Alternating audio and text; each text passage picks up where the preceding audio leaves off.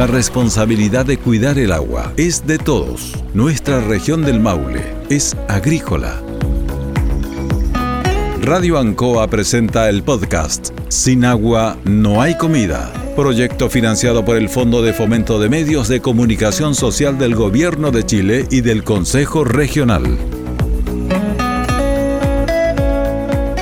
El agua se encuentra en la naturaleza en tres estados, sólido, líquido y gaseoso. Dependiendo de las condiciones ambientales, se alternan en lo que se conoce como el ciclo del agua.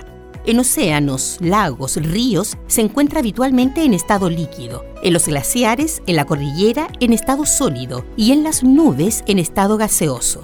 Cuando el sol calienta parte de ella, se evapora y se transforma en estado gaseoso, formando nubes. Los árboles y plantas transpiran y aumentan la humedad del aire. Posteriormente, el agua evaporada forma neblinas y nubes que son movidas por los vientos. Cuando esas nubes se enfrían en la atmósfera, desciende en forma de nieve, granizo o lluvia. Al caer agua en la superficie terrestre, una parte se infiltra, es decir, penetra en el suelo a una velocidad que depende de varios factores. La infiltración ayuda a disminuir los riesgos por desbordes y la erosión. El agua alcanza la capa freática donde se almacena formando acuíferos que nos permiten aprovechar agua por más tiempo.